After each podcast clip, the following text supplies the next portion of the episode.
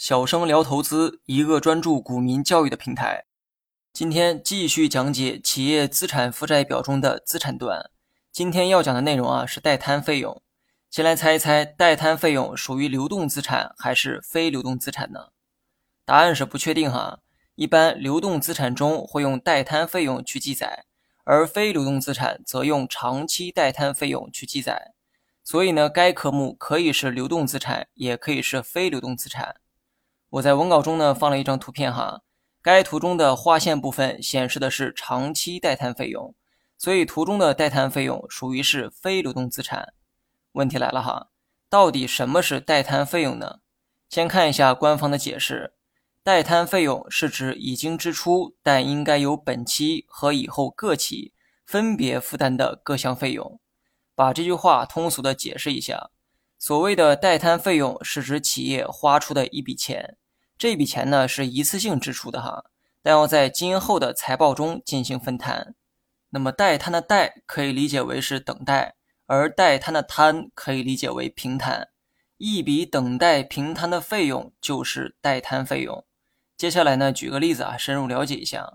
公司日常中会用到许多办公用品，比如说铅笔、纸张、墨水等等。当这些物品被耗尽的时候，公司呢就会去采购。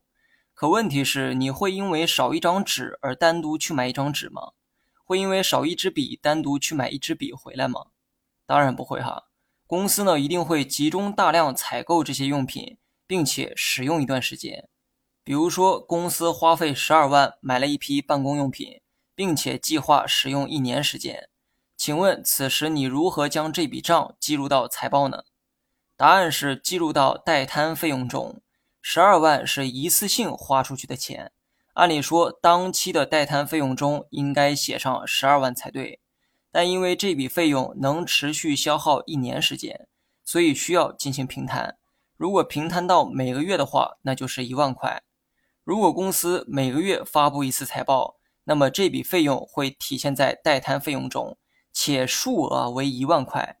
而到了第二个月还是一万块，第三个月还是一万。直到一年时间过去，这笔费用才算消耗光。最后呢，总结一下哈，公司为了采购办公用品花了十二万，这些用品预计使用一年时间，所以十二万的费用需要平摊到未来的一年中，每个月平摊一万块。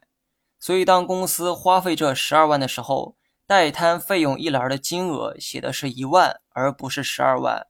而到了第二个月，代摊费用金额仍是一万。以此类推，直到一年到期时，这笔费用才会归零。现在呢，再去回看代摊费用的那个定义哈，已经支出但应该由本期和以后各期分担的费用，就叫代摊费用。除了上述例子之外，像房租、广告费等都属于公司的代摊费用。比如说，公司租了一间办公楼哈，每个月租金呢是一万块，但租金通常都是年付的。也就是公司会一次性支付一年的租金，即十二万。这十二万会计入到公司的代摊费用，具体的计入方式为每个月一万块。这十二万的房租可能是在这个月一次性支付的，但这个月的代摊费用金额应该写上一万块，而不是十二万。当然了，今后每个月的代摊费用啊都是一万块，直到一年期限到期为止。代摊费用呢没有太多的分析内容哈。只作为公司经营状况的知识点去了解就好。你学会了吗？